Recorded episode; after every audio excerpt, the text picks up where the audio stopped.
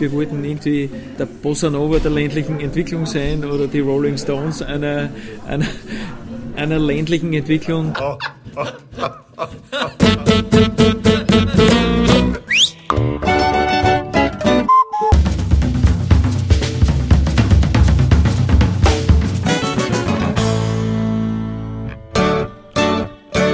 Herzlich willkommen in der Kulturviertelstunde der Podcastreihe von www.kulturwoche.at und einem vierteiligen Interview mit Ernst Huber von Broadlan.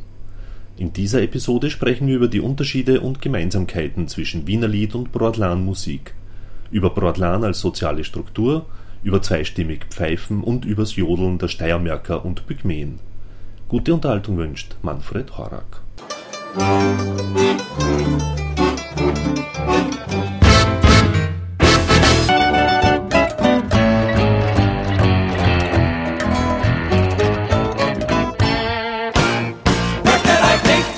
Portland als soziale Skulptur sozusagen wichtig und interessant, äh, wobei ich nicht weiß, ob, ob es den sozialen Ort, den Portland besetzt, in der Wirklichkeit überhaupt gibt. Also in irgendeiner Form ist es ein sehr utopisches Projekt. Wir wollten irgendwie äh, der Bossa Nova der ländlichen Entwicklung sein oder die Rolling Stones einer, einer, einer ländlichen Entwicklung und ob es die in der Form gibt, das ist, äh, würde ich sehr, sehr bezweifeln. Ja und ob man diese Welle überhaupt auslösen kann. Ich meine, es ist, nimmt der Dialekt immer mehr ab. Es ist, oft frage ich mich, ob, ob es das Publikum überhaupt gibt, das äh, die Sachen, die mir sagen, in Dialekt verpackt, überhaupt hören wollen. Ja, weil, ja schwierige, schwierige Geschichte. Manchmal kommt mir vor, es ist so, es wird, es wird dann das Publikum, so wie beim Jiddisch reden, nicht? dass das, wenn man Jiddisch schreibt, das Publikum einfach abhanden kommt. Und so ähnlich ist es halt mit den mit die Landleuten. Ja. Das wird ja immer weniger. Nicht? So die, die Entwicklung, dass so viele Leute jetzt mehr Leute in Städten leben als am Land. Erstmals, glaube ich, seit letztem Jahr. Oder so. Ja, ist deutlich sichtbar. Also Bei uns gibt es Gräben, die sind, früher hat es gewimmelt voll Kinder äh, und die sind, die sind menschenleer. Ja, also das Leben zieht sich wirklich so aus der Peripherie immer mehr zurück und die Leute, die noch in der Peripherie leben, sind selber schuld dran. Ja, und müssen auch dafür zahlen. Also so, das wird beinahe aufgerechnet. Dass die keinen Arzt haben, daran sind sie selber schuld, weil sie so weit weg leben. Ja. Dabei wird eigentlich, also in Steiermark weiß nicht, aber in Niederösterreich zum Beispiel ja, gibt es ja besondere Fördermaßnahmen, ja, ja genau, dort bleiben, ja. auf Land ziehen. Ja, ich merke nichts davon, ja, ich merke nichts davon. Bei uns gibt es das nicht und das Interessante ist ja, dass die Strukturen in den verschiedenen Bundesländern völlig anders sind. Ja, die Sozialleistungen in manchen Ländern sehr, sehr gut, in anderen total schwach. Ja. Ähm, was ich noch sagen wollte, der, der Bert Breit hat immer gemeint, ich sollte da was Politisches schreiben. Ja. Ähm, ich meine, ich habe irrsinnig viel Wut gehabt über, über die Entwicklungen, die, die so passiert sind in den letzten 15 Jahren, war ich ziemlich verzweifelt drüber und bin es auch zum Teil noch. Ähm, und vielleicht gelingt es mir auch mal, dass ich wirklich was vordergründiger Politisches mache. Ich habe immer das Gefühl gehabt, wenn man unsere Musik richtig hört, dann weiß man, auf welcher Seite wir stehen. Äh, aber es ist mir schon ein Anliegen, dass man diese Veränderungen, die es da gibt, ähm, dass man das verbalisiert und, und darüber redet. Das das hat mehr in den Zwischenansagen bei den Konzerten. Und die Musik überlassen wir halt mehr dieser poetischen Geschichte, die vielleicht dazu geeignet ist, Menschen in irgendeiner Form positiv zu stimulieren und, und für was Gutes einspannen. Diese Einzelheiten von Enzensberger waren so ein richtiges Lehrstück für mich. Dieses Poesie und Politik, wo er den Neruda als Beispiel nimmt dafür, wie, wie flach dieser große Dichter, welche Phrasen, welche erbärmlichen Phrasen der dort trischt, dieser, dieser große Lyriker. Nicht?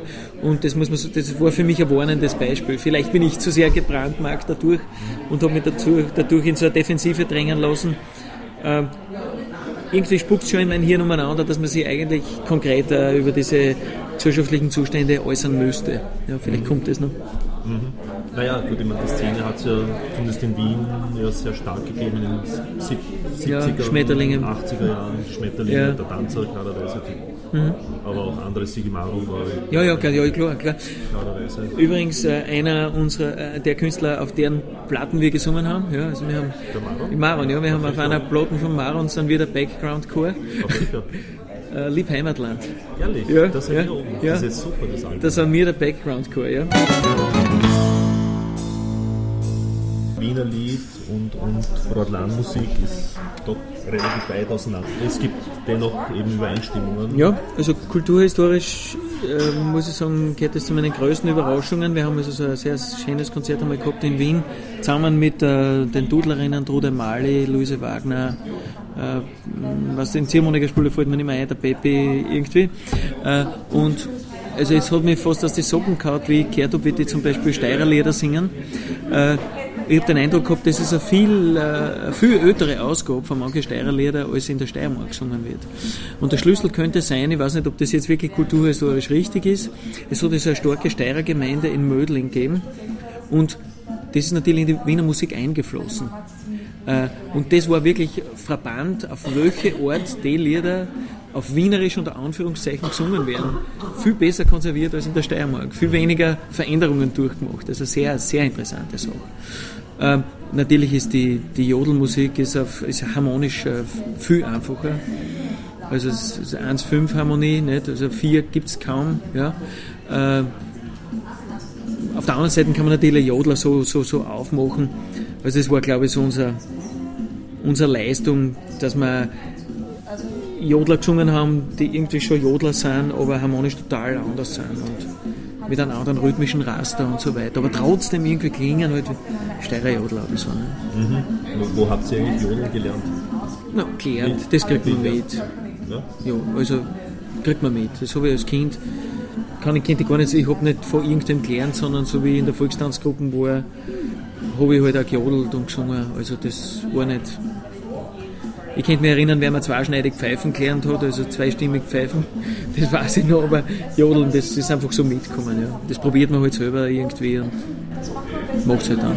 Ja. Hat sie da irgendwie, keine Ahnung, Jodeltechnik oder so, hat es da Veränderungen gegeben im Laufe der Geschichte? Also jodelt ihr anders sozusagen nein, als nein.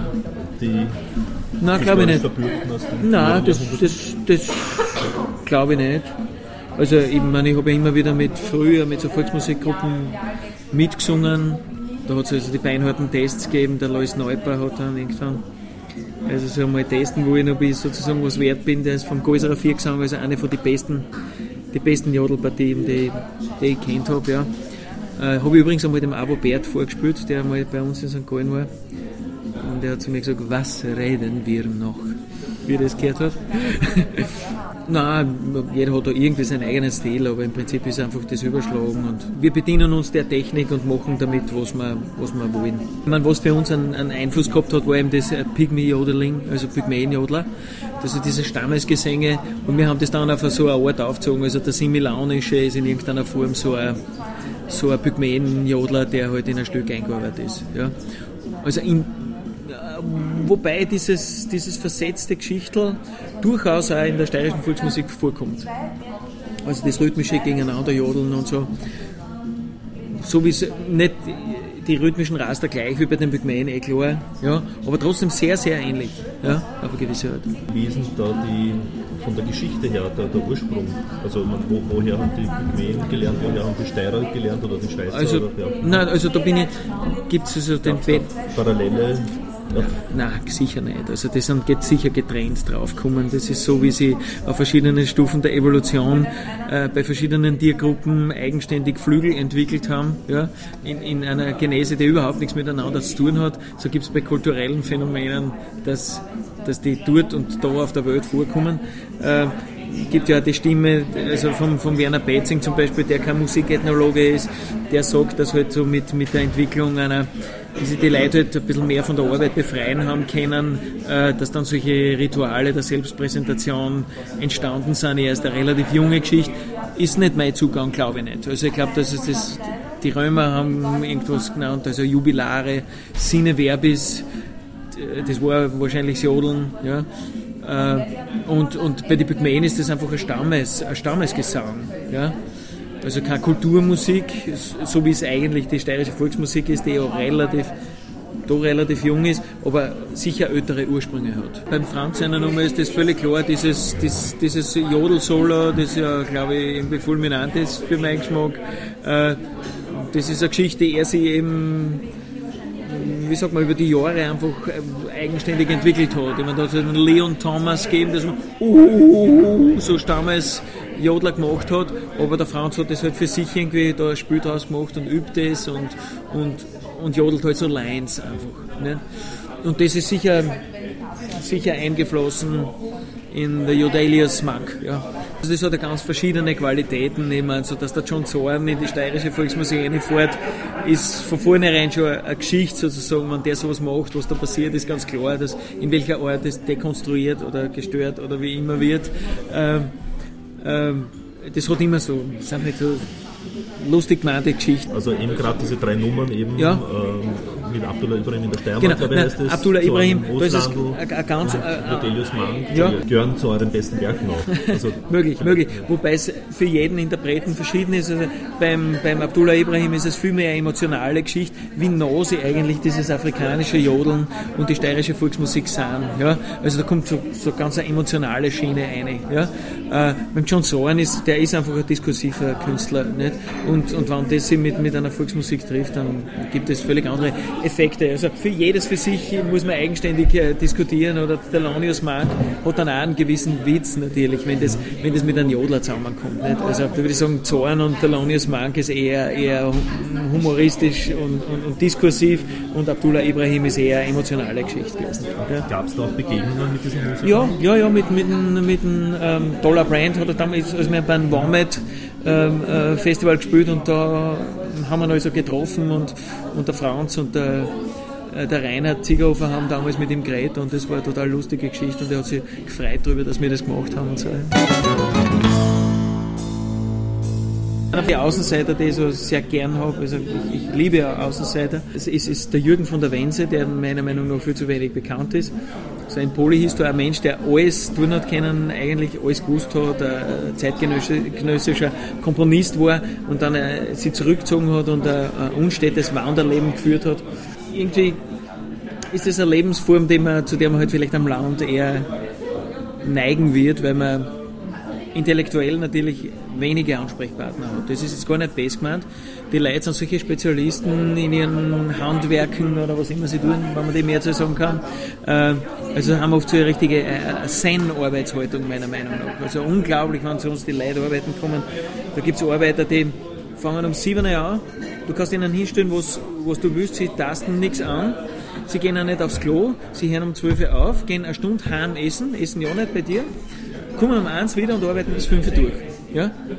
Und das ist total ruhig und gleichmäßig. Also, die sind aber gewissen intellektuellen Dingen absolut nicht zugänglich. Ja? Was vielleicht gut ist für ihre Zen-Arbeitshaltung. Ähm, aber der, der Wenzel war so einer, der so ein, ein Landleben geführt hat, das eben natürlich um den Preis einer völligen Einsamkeit aber der hat dann wenigstens 40.000 Platteln hinterlassen, die jetzt nach und nach äh, veröffentlicht werden. Also eine wichtige Figur für mich in der Literatur in den letzten Jahren gewesen. Mhm. Literatur spielt überhaupt eine große Rolle. Ja, für mich. Für mich spielt. Äh, also jetzt nicht allgemein generell für Portland, sondern eher für dich jetzt? Das ist sicher, würde ich klar mehr für mich. Ja. ja also, ja, spielt eine ganz, ganz große Rolle, weil man wie sagen, man muss also die Einsamkeit und gewisse Isolation, in der man da lebt, da braucht man Hilfen, da braucht man Stützen. Und also für mich ist es ein Leben, wie ich stehe in der Nacht auf und durchlesen. Also fast jede Nacht. Mhm. Welche Bücher im Speziellen, du hast mir gestern einen Ja, eben John Berger ist für mich eine wichtige Figur, eben aufgrund seiner, seiner weit gelagerten Interessen und seines, aufgrund seines sozialen Engagements. Äh, äh, der Jürgen von der Wense, der Pessoa. Äh, in irgendeiner Form war es der Wittgenstein natürlich auch als, als Selbstdenker, wobei das natürlich kein Literat ist. Ja, das ist so die Hauptcrew. Ich meine, da gibt es immer so, so Einzelerscheinungen. Ich meine, also ich habe Robert Musil, Knut Hamson, witzigerweise. Der, der Musil hat den Hamson sehr geschätzt, was man nicht mehr weiß. Hamson gilt ja nur mehr als, als Faschist jetzt, aber was wird, wird seiner Rolle überhaupt nicht gerecht. Oder was weiß ich, Franz Michael Felder, der, der, der einzige Bauer, den ich überhaupt kenne, der wirklich neben seiner Haupterwerbstätigkeit als Bauer ein wirklicher Schriftsteller geworden ist. Einer der ersten Genossenschaften gegründet hat in Österreich, ein fürchterlich armes äh, Leben mit irrsinnig viel Leiden äh, geführt hat, aber das ist eine Vorbildfigur für mich gewesen eigentlich, der Felder. Mhm. Weil man gedacht habe, ich kann dann daheim auch irgend sowas machen. ja, da könnte man sicher 100 Namen noch sagen, die die gleiche Berechtigung hätten. Ja. Mhm. Letztes vielleicht dann doch noch, weil es auch quasi in die Literatur reinfällt. Äh, von, von Dykes gibt es ja jetzt diesen Band über den Schwarzenegger. Schwarzenegger. Der, ja? ja, Stichwort Arnold Schwarzenegger. Ja, ich würde also da gar nichts sagen drauf. ähm, das Interessante ist, wie man durch ein, ein sportliches Lebensmodell dann eben in in einem Beruf sozusagen oder in der Politik auch reüssieren kann. Ich glaube, das ist einfach das Lebensmodell, das er sich geschaffen hat durch den Sport, das er, das er dann verwendet, um in andere Richtung auch zum Erfolg zu kommen. Fällt mir, als Parallelfigur fällt mir der Skispringer Schnabel ein, der glaube ich im zweiten Klassenzug war und der also zwar in der Schule äh, so weit entmutigt wurde, dass er nur den zweiten Klassenzug besuchen hat können, aber dann durch seine Erfolge als Sportler sie persönlich so äh, aufgearbeitet hat können, dass er dann Medizin studiert hat und jetzt ein, jetzt ein Arzt ist. Ja, das fällt mir an, an Positiven dazu ein. Übrigens haben wir äh, eine ganz witzige Bekanntschaft und Freundschaft weil wir beim Schnabel mal mit dem Toni Inauer gehabt. Wir haben bei der Präsentation seines Buches, das glaube ich der kritische Punkt oder der springende Punkt heißt, äh, da haben wir gespielt und das war für mich immer sehr klasse, wenn wir mit Personen aus völlig anderen gesellschaftlichen Bereichen einen Kontakt gehabt haben und, und irgendwie was Gemeinsames machen haben können. Ist da Broadland kompatibel? Also, oder beziehungsweise wie weit Absolut, na, absolut. Der ist zum Beispiel, der kennt sehr gut den Franz Michael Felder, weil er, glaube ich, so ist er aus Schopenhau der Inauer jedenfalls kennt der Schopenhauer und kennt diese Bregenzer Szene natürlich und, und hat das alles gelesen. Der Inauer ist ein Intellektueller, mit dem man wunderbar äh, reden und diskutieren kann.